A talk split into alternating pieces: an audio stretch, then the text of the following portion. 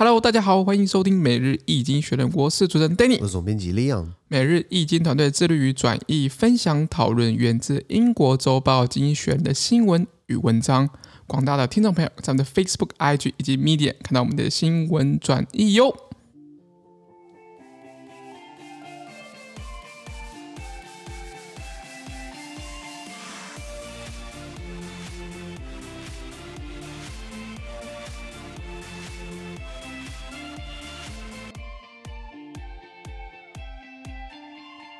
今天我们来看到从经济学人接出来的新闻，我们看到是十一月十五号礼拜一的新闻，而这个新闻呢，传送在每日精选的 Facebook、IG 以及 Medium 第六百六十一 po 里面哦。我们看到这个新闻是半岛电视台在苏丹面临国家机器的迫害。是的，哎，这个词“国家机器”不是韩正英喜欢喊吗？嗯，那个个国那个国家机器动得非常厉害，对，动得非常厉害。嗯、说什么查到他们所有的这个财产嘛？资料啊？后来有一个记者不是说，在国家图书馆就可以看到这些资料吗？对，是的。所以梗图就是把国家图书馆改成国家国家机器，国家机器馆这样子。没啦，不过今天这个比较严肃点，是在苏丹半岛电视台呢，是 Al Jazeera，是一个非常有影响力，在中东地区，在回教世界，在阿拉伯国家。有一个非常影响力的这个新闻频道，是的，半岛电视台，他在苏丹面面临到被迫害的事情，原文是这样子啊。Al Jazeera, a Qatari news organization, said on Sunday that security forces detained its Sudan uh, bureau chief after raiding his house. On Saturday, protests against last month's coup were held across the country, inspiring thousands of Sudanese to take to the streets. Sudan security forces responded with tear gas and live ammunition, killing at least six, according to activists. OK，他说来自卡达的半岛电视台呢，Al Jazeera，他礼拜天的时候表示哦，那个维安部队呢，苏丹的维安部队在突袭了他们电视台在苏丹分社的社长的家，然后然后。出席完之后，还把他这个拘留下来。嗯，那在上礼拜六，十一月十三号呢，苏丹就是在非洲东北部的一个国家，他们全国各地都上演了反对上个月呃这个十月发生这个军方政变的，所以要反军方政变，所以这个上上个月十月军方政变嘛，所以上个礼拜六，十一月十三号有各个地方有这个抗议活动示威，是，然后激励了成千上万的苏丹人们走上街头。然后根据社运人士表示哦，苏丹军方的维安部队有使用催泪瓦斯还有实弹就开枪了，作为回应，造成至少六人死亡哦，是是是，啊，这个我们讲过苏丹政变嘛，讲过几次，就是这国家真的很可怜啊。一九五六年脱离英国殖民之后，在那年一九五六年，然后一九六四年、一九八六年这几个这这这这这几个年呢，这三个年呢有民主，其他时候都是军人独裁统治了。哦，哇，真的假的？二零一九年好不容易军事政变掉上一个烂卡，然后才一年多不到两年，马上就。军方军方又要政变了，是的，对他们回来政变当中。那这个有个电视台叫做半岛电视台 Al Jazeera，它是一个来自卡达，卡达基本上是一个在阿拉伯波斯湾地区的一个半岛，一个半岛，对对对，呃，很富有，流着奶流着蜜啊。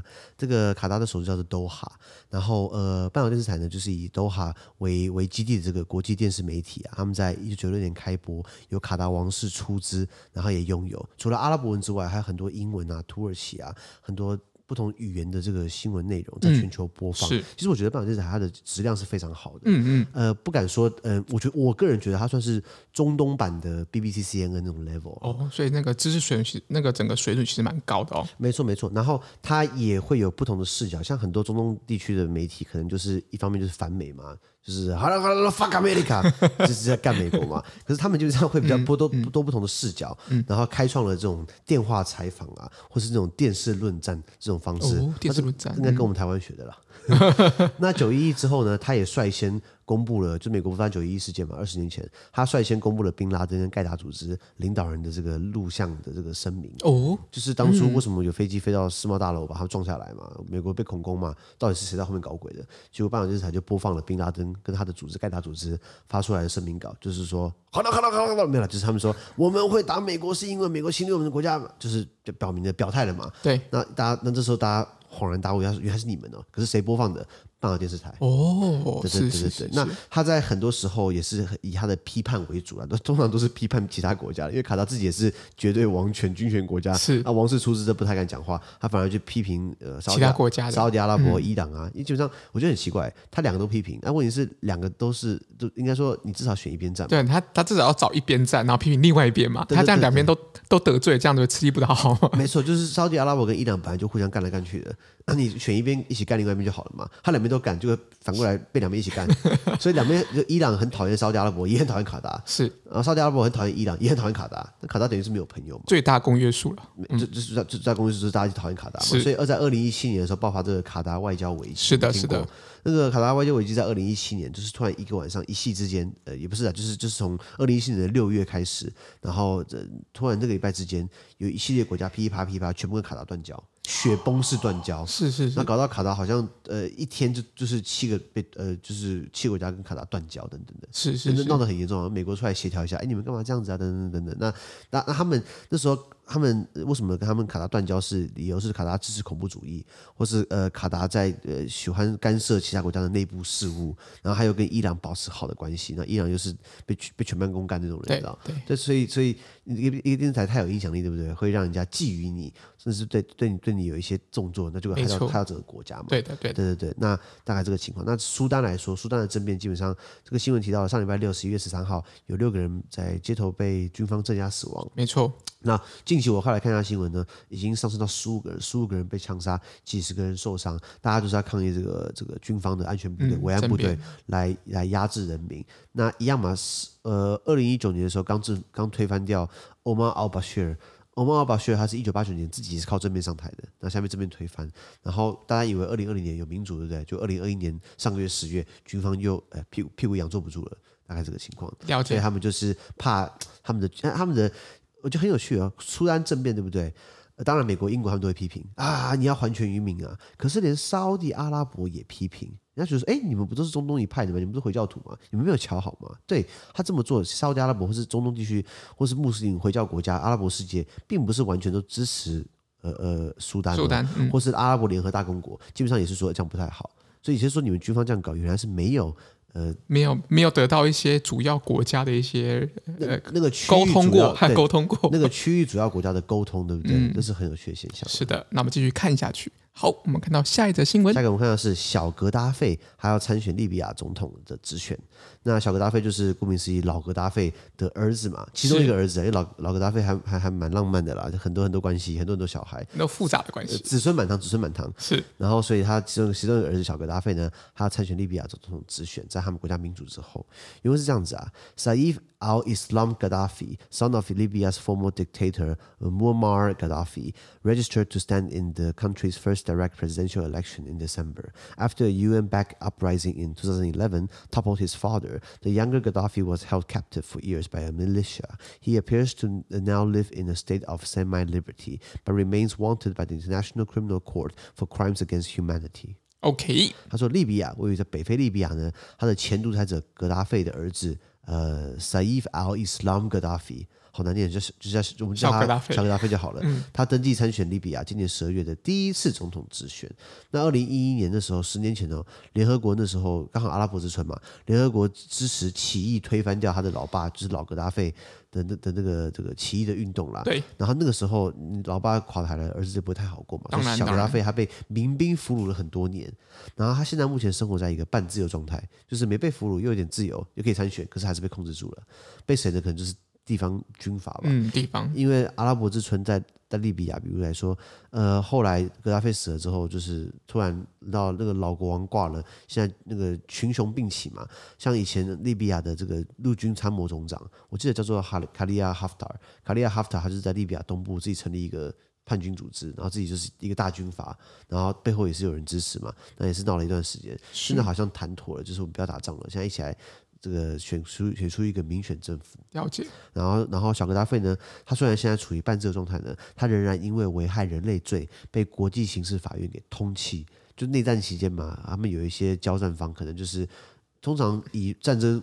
以以联合以日日内瓦日内瓦联合国瑞士日内瓦的这个战争公约有说，你不可以交战双方对不对？比如说两国交战不可不可斩来使，不可虐杀平民，然后投降的俘虏也不可以把人家枪毙掉虐，虐待或者是那个枪毙这样。他他们全都干了嘛？嗯、对，对对对，因为你固然有一个很好的法，有一个很好的公约战争公约，可是有没有落实是另外一回事，你知道吗？而且其实你讲说这个不可以。呃违反战争罪或者犯战争法，其实你那个很多国家都有吧？美国其实也有啊，那不然也不想承认，你知道吗？对对啊对啊。那先讲这个小格达费呢，呃，他是格达费的第二个太太的第一个小孩，高材生哦，他去过他念过 LSE。哦，他念过这个伦敦政经呃的博士 PhD，哇，有个老爸那么高的官，送他那个学校应该应该不用经过太多申请了。嗯、是个工程师，他在瑞士、奥地利跟英国都留学过，有工程师学位、商学院学位等等的，他可以说一口流利的英文、德文跟法文。真的吗？我记得我们的 Leon 应该也可以这样子。哎哎哎哎，几点点了？几点点了？我起码背记里啦。但我德文其实快忘记了，因为我现在改学荷兰文，完全被牵走了。因为我有一个学生是学德文的。嗯，呃，玉林，哎，对，他名字应该还好，我我不讲他姓，应该听不出来吧？应该听不出来。我我有个学生，他是玉林，哎，玉林他有学德文，然后我我们在上课，我都用英文上课嘛，有时候我会讲点德文，然后他发现我的德文怎么听起来不太一样了，因为我就是被荷兰文牵走了，我带走了，被带走了。可是他讲德文我听得懂，嗯哼，对啊，可是法文跟英文我还是比较 OK 了。OK，拉回来讲，小格达费他是在他在西方受教育嘛，还有西方的思维跟生活习惯，哎，西方习惯教你战争屠杀人嘛？没有了，没有，反正就是他也是格达费，因为格达费其实他第一个小孩，我记得他。倒台之后呢，他的第一个老婆的几个大大儿子都起来想要延续老爸的这个政权嘛，可是都都是被叛军给击杀。那这个呢还好没被击杀，这个反而是被俘虏下来，然后被控制被控制住嘛。所以他现在目前要参选，终于这国家要有要要要有这个直选了嘛，第一次嘛，对不对？没错没错。嗯、那老格达费他也是很厉害，老格达费他。呃呃呃，格达费他很厉害哦。他虽然是国家最高领导人，对不对？可是他他他没有帮自己升很高的军阶，他只是上上校职职缺而已。他是上校哦，哦他不是什么五星上将啊，那就是很少。通常独裁者都很不要脸，帮自己给，给自己一堆星星嘛。比如说蒋中正嘛，对不对？就是个那个光头，这么会打仗的话，对不对？怎么会把大怎么会把中国给弄丢吗？然后当初要不是因为美国参战参加二战。我跟你讲，中国打不下去。其实那时候的叫叫蒋中正嘛，蒋委员长，就军事委员长，老一辈的外省人都叫他蒋委员长，你知道吗？就是蒋总统嘛，蒋委员长嘛，嗯、他根本不会打仗啊。那不不为什么死那么多人？然后要不是因为美国介入，他其实其实中国战场早就早就结束了嘛。嗯、然后就好了，日本人打不过，结果共产党也打不过，他帮自己封封为五星上将，这叫什么？不要脸。我我讲的，我觉得我这样很很客气的吧，对不对？好了，Anyway 拉回来，这个拉菲他是这个他是上校，然后他他是利比亚长达四十二年的统治，他是中东国家阿拉伯国世界里面最长的领导人，这样子、哦、一直到他呃呃垮台。垮台。嗯、其实以前台湾呃的台商，因为一九六七年代的时候，台湾做贸易很强，其实有蛮多的这个台商以前在中东做生意，对不对？那利比亚是一个市场。嗯，知道吗？对不对？因为我我父职辈的同事，呃，其他的叔叔阿姨，他们以前会做利比亚的生意，我以前生意是很好做啦。啊，独裁者嘛，对不对？就就是就是 比较方便，呃，比较比较快一点 对。对，以前哎，其实现在。做生意或者任何做什么事情，发现检验检验报告就是或者是规章制度越来越多。是以前就是啊，东西给你卖，好收钱，拜拜，结束了，对不对？那现在就是要检验报告啊，实验室报告啊，然后要汇款啊，银行银行资讯啊，要担保之类的，担保啊等等啊，嗯、然后要押押汇啊，汇兑啊，出货啊，转船运保险的一大堆的。以前做生意其实比较简单嘛，所以才会有以前就是什么所谓拎的一个皮箱就。走全世界的这样子的这样子一个一个说法，台湾人是拎着一个皮箱，里面放一些样品，对不对？对，拿着护照，拿着钱就冲了，对不对？对对对对。然后以前。呃，讲个业界的秘密啊，以前呵 呵我认识我认识有长辈呢，以前为了要做生意，对不对？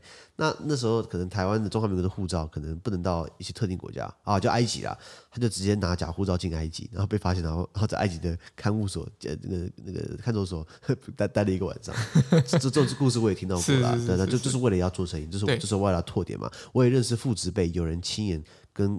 格达菲握过手的，亲手握过格达菲的手。嗯、他说：“我说握起来怎么样？”他说：“就一般人啊。啊”当然，可是他 身边很多卫队，是有很多人保护他，因为因为他因为他他也怕被暗杀嘛。当然，当然。可是因为你在这个国家里面，呃，执执掌了四十二年，其实也是好长一段时间。那他也当过什么？他还当过非洲联盟的主席哦。嗯。而且很讽刺是在他被挂他他被他被铲除掉的前一年，他还是他还是非洲联盟的主席。哇，还是还是风风火火的这样当哦。结果隔一年之后，马上就干嘛？就就就是就是在这个。呃，正面当中，就是就是他跟很多人，呃呃，就是就是有人反他的政权嘛，对，然后交火，然后他就中好几枪就挂掉了，是对啊，那他挂掉之后，他儿子很多也挂掉了，不过现在他有个小儿子又要东山再起，没错。好，那我们看到下一则新闻，下一个我们看到是哦，美中台呃关于台湾。呃，你讲到美国跟中国，总很难把台湾剥离出去，没办法，很难。然后，然后两边都讲一样的论调，比如说中国就是说台湾中国神圣不可分割的一部分，我们坚持在九二共识以及一个中国的基础下实现一国两制和平统一。就是一样，这种这话我们听很多遍嘛。然后美国就说啊，我们遵循呃中美经常三个公报以及台湾关系法来延续跟台湾的啦啦啦啦。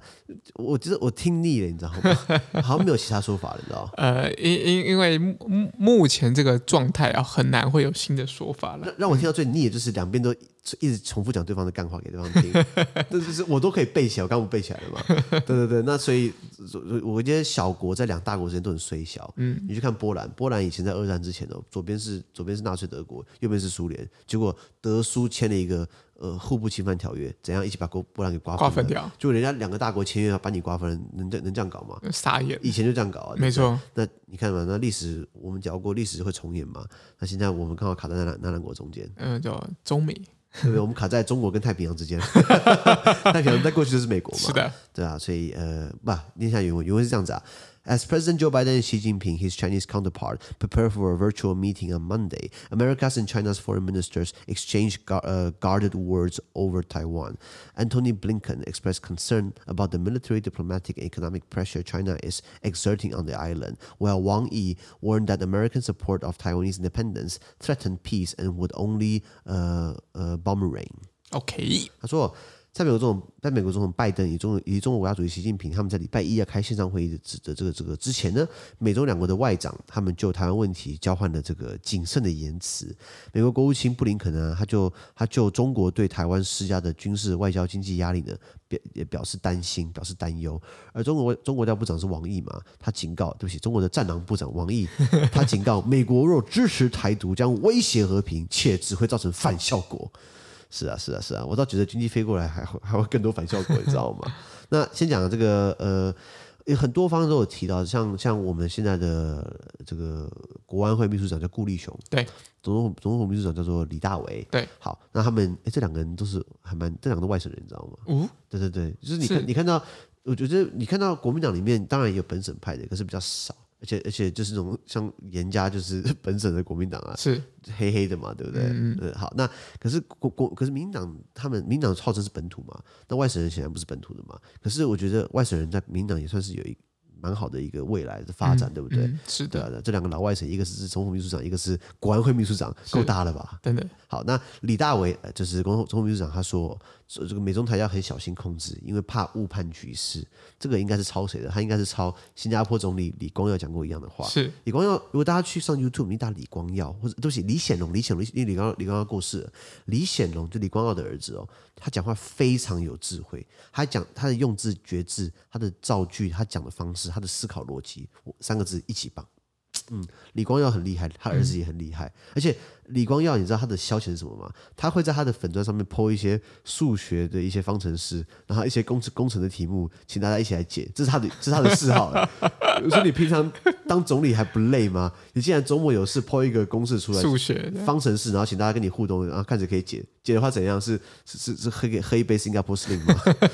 我就觉得了解他那个智慧在哪里，你知道吗？那所以新加坡总理李显龙以及李大为，就是我们的总统秘书长，他都说这个东西。怕误判，怕一个擦枪走火变成怎样一系列的噼里啪啦噼里啪啦，就冰冰蹦嘛，是或者或者哪里蹦，会在我们这边蹦嘛？对，一定是在我们这边蹦。刚刚刚讲波兰，以前德法打仗都是在哪里打？是在比利时打，比利时很衰小哎，他们他们只有巧克力跟啤酒就够虽小了，还有鲁文大学，我的母校 也是。那好，可是他们也就是被德法当战场打嘛？是的，对对对，所以怕他们这个打起来，那那我们就很尴尬嘛。没错。那那然后呃，不过还是要老调重弹嘛。呃，倒倒是我想要讲一下王毅好了，他们战狼部长，你知道王毅他多厉害？他从二零一三年就当外交部长当到现在。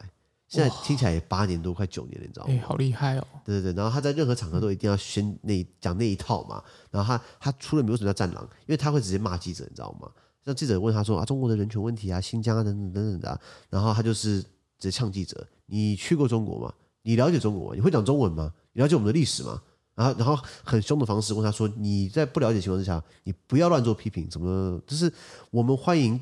任何有善意的指教跟检讨，我们不欢迎无理的指责跟跟论骂跟谩骂。我、哦、听起来好 powerful，而且他这个时候他是他是没有被告，他直接可以念出来这样的一个词，你知道吗？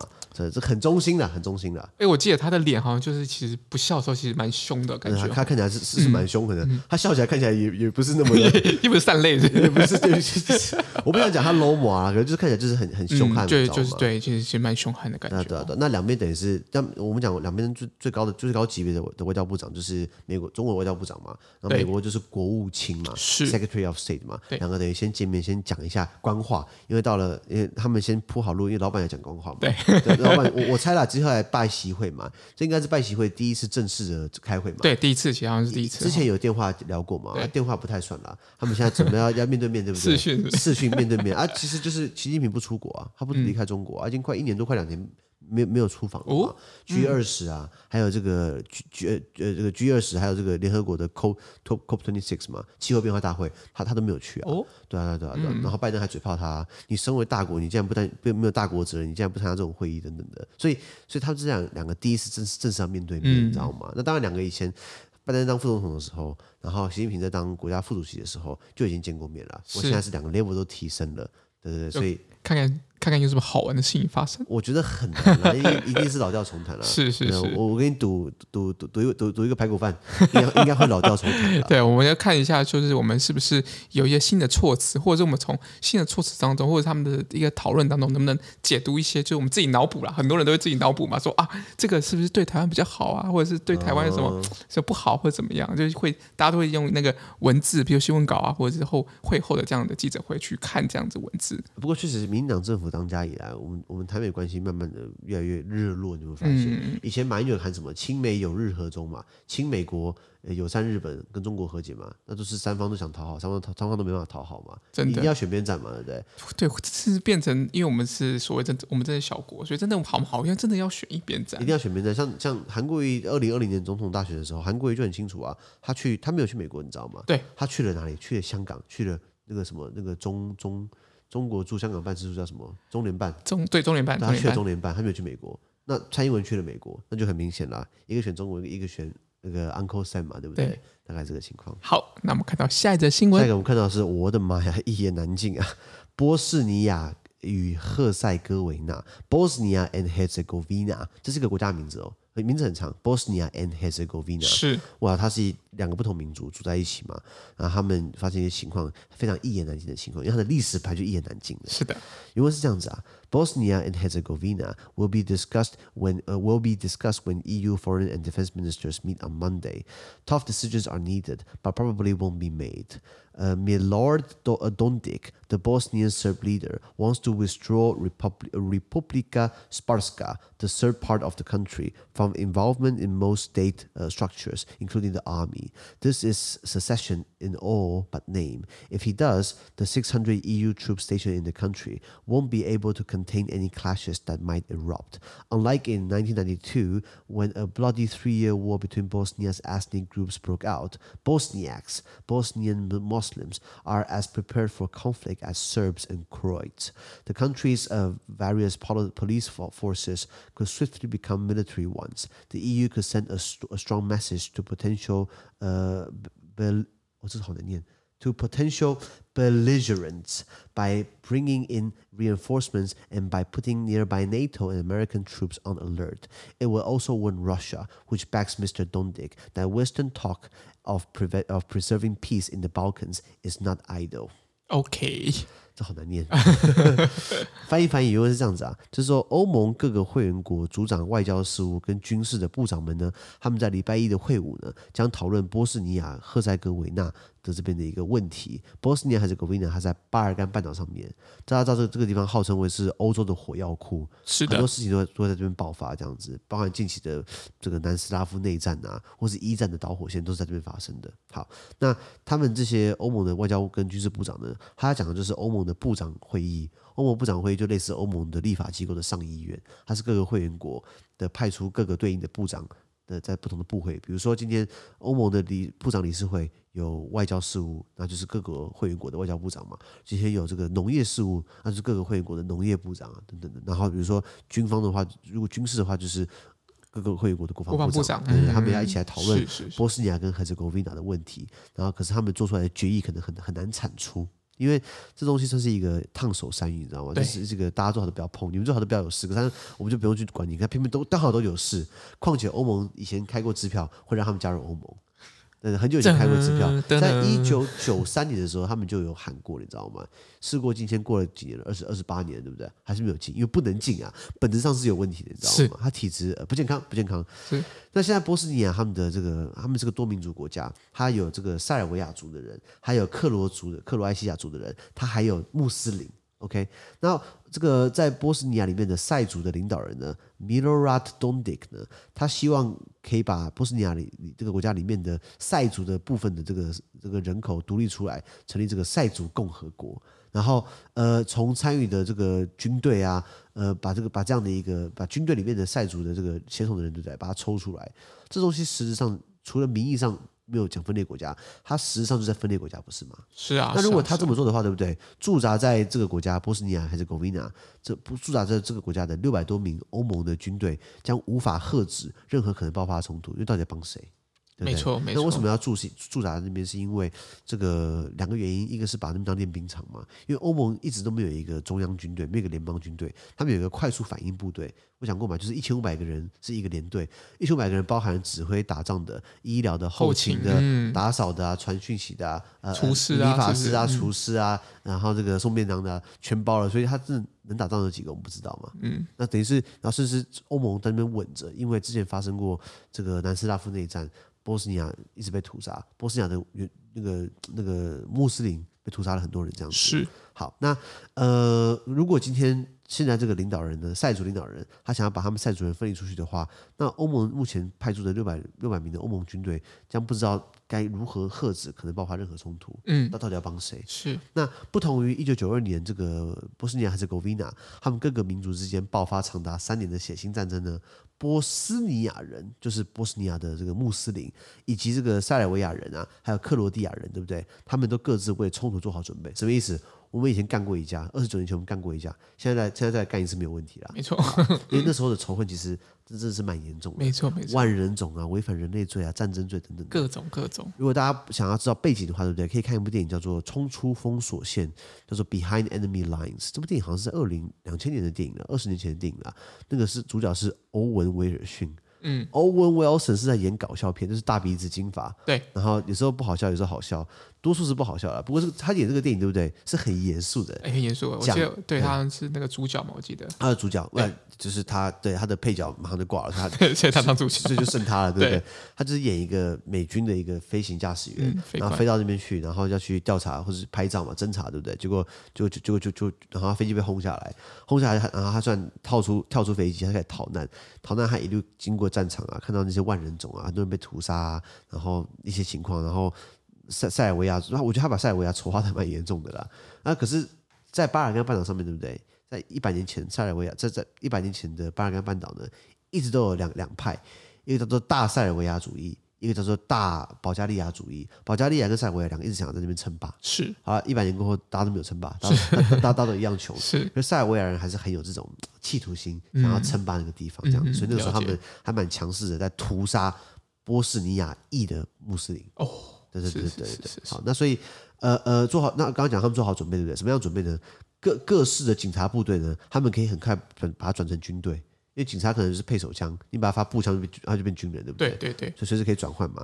那欧盟可以透过增援，或是让附近的北约还有美国军队处于戒备状态，就是说，哎，可能发生事情了，你北北约做好 stand by 一下，美军也是，然后并向潜在的交战双方发出强烈的讯息，你不要乱动，乱动的话，对不对？我跟你讲哦，不然你加入欧盟，你你动谁动我打谁，对，动我打谁。对对，问题是他们也知道欧盟是喊假的，为什么你知道吗？因为欧盟如果真的要出兵，真的要打，对不对？需要经过所有会员国同意。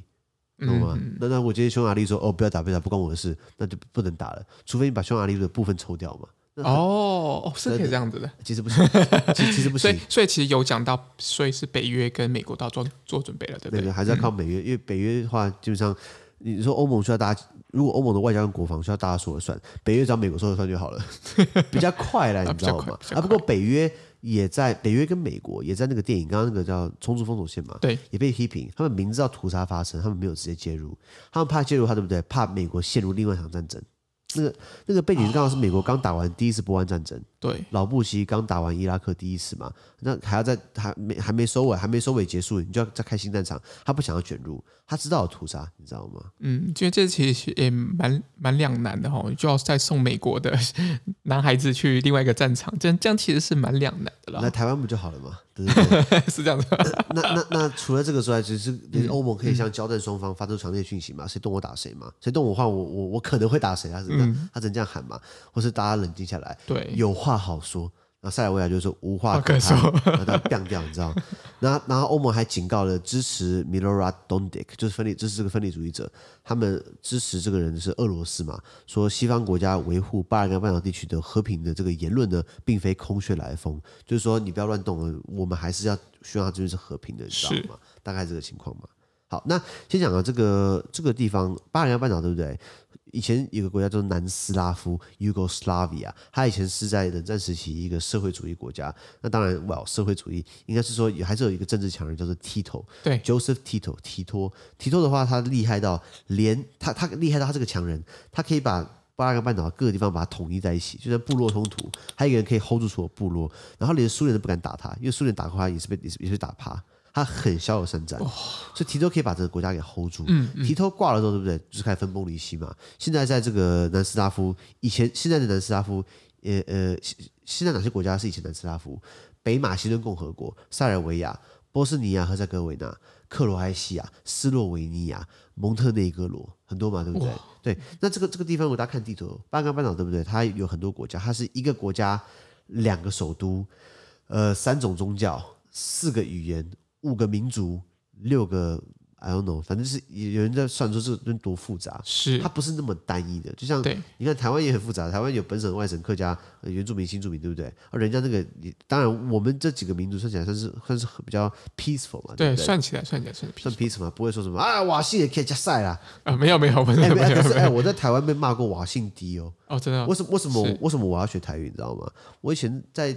在我讲了，在台中地检署的时候，我在当司法替代役，有一个民众跑来问我事情，他很不客气，哎，打扣哎，大扣是骂我胖子的意思，我 我感我感觉是在骂我啦，大扣哎，我就先生什么事啊？我问你呀，他讲很大串，我听不懂，我说拍谁？我台语不好，你公卡蛮好不？他就没他讲台语哦，他讲我姓低耶，我然后我下一秒就回答三字经嘛，骂骂我外省猪嘛，我姓低是外省猪，是我听得懂 的，是是然后他就投诉我。那结果后来我的主管叫我去，主管找我，你还是骂民众三字经，说哎、欸，他骂我外省猪哎，然后主管就说哦，那没事了，一个一个骂一个，一个骂一个，对，对，对，对，那拉拉回来，我我们算多民族，可算是和乐融融嘛，对，他们不是，他们多民族对，还是互相干对方，是，是，而且合纵联合一起在搞对方这样子。好，那像克罗埃西亚比较幸运，就加入了这个欧盟，以及二零一三年加入的，现在看起来蒙特内哥罗稍微好一点点，是比较体质健康一点。那塞尔维亚不要闹了，他刚独立出来就是科索沃嘛。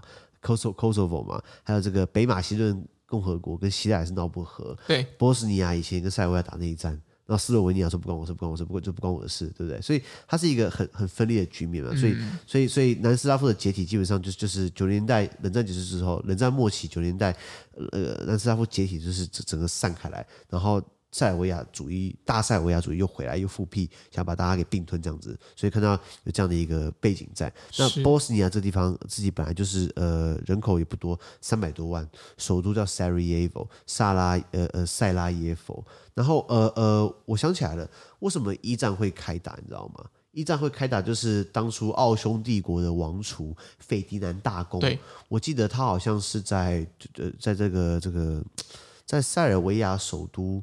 在塞尔维亚首都 Belgrade 被被贝加德被来自萨拉耶夫的波斯尼亚青年干掉，然后因为那时候塞尔那时候的塞尔维亚跟波斯尼亚都是在奥匈帝国底下，他们不想要被奥匈帝国给统给统治，是他把他干掉，就干掉之后，对不对？然后奥匈帝国就火大了，就是拉着他德国，哎，一直恶恶苏俄沙俄在后面指使，你给我投降，呃，因为你你给我道歉，然后给我然后给我逞凶，不然我要打你。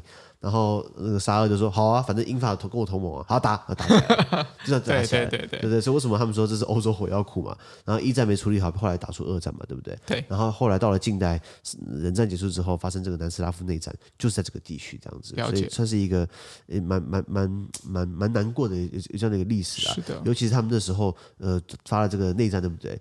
那时候内战至少造成二十万人死亡，两百万人流离失所。我有认识的同学，我的研究所同学在在在比利时的同学，嗯，他们家就是来自科科索沃。那那时候的打仗的地方，当然科索沃也发生过科索沃内战，因为科索沃想要独立，然后塞尔维亚不同意，对，就等于把哥一块出去嘛，对，所以呃，他们也是全家搬到土耳其，就是流浪哦，难民哦，然后在土耳其，他会讲土耳其文，为什么？他在土耳其住住了五年难民营。哦他是这样会学土耳其话的，我就吓一大跳，因为他会讲是因为是难民营学的，你知道吗？等等的，那那那后来大家检讨就是说，南斯拉夫内战为什么大家只是袖手旁观，大家不想要把自己的袖子弄脏？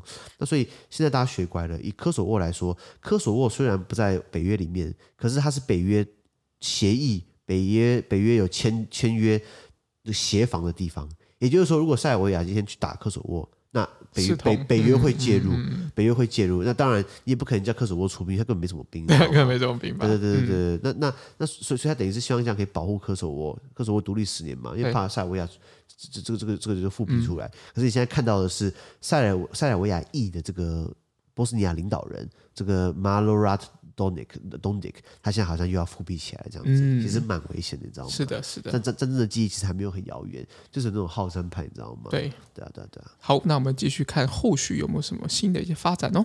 好，那我们今天的 podcast 就到这边，而明天有其他新闻呈现给各位。那对这些新闻任何想法或想要我们讨论的话，都欢迎在评论区留言哦。还有啊，自媒体非常难经营啊，多难经营呢？就像波斯尼亚、海兹哥维纳这个情况也很复杂哦。那真是超级难经营。刚刚讲了很多，大家还是自己去读一下，比较了解一下。对，因为其实大家对于这样子的呃巴尔干的这样子一个历史，其实并不是这么熟悉。大家可能比较知道英国、法国、美国，那对于这样子的一个地区，其实不熟悉。所以更是更蛮推荐大家去了更了解这样子一个地区的一个历史脉络，或是多看经济每日经济学的内容，看我们费那么多口舌，是不是给我们支持一下，按五颗星的评分，帮我们捐款，或帮我们推荐更多亲朋好友哦。资讯都提供在每日一经的 Facebook 粉专，也大家持续关注我们的 Podcast、Facebook、IG、YouTube 跟 Media。感谢你收听，我们明天见，拜拜。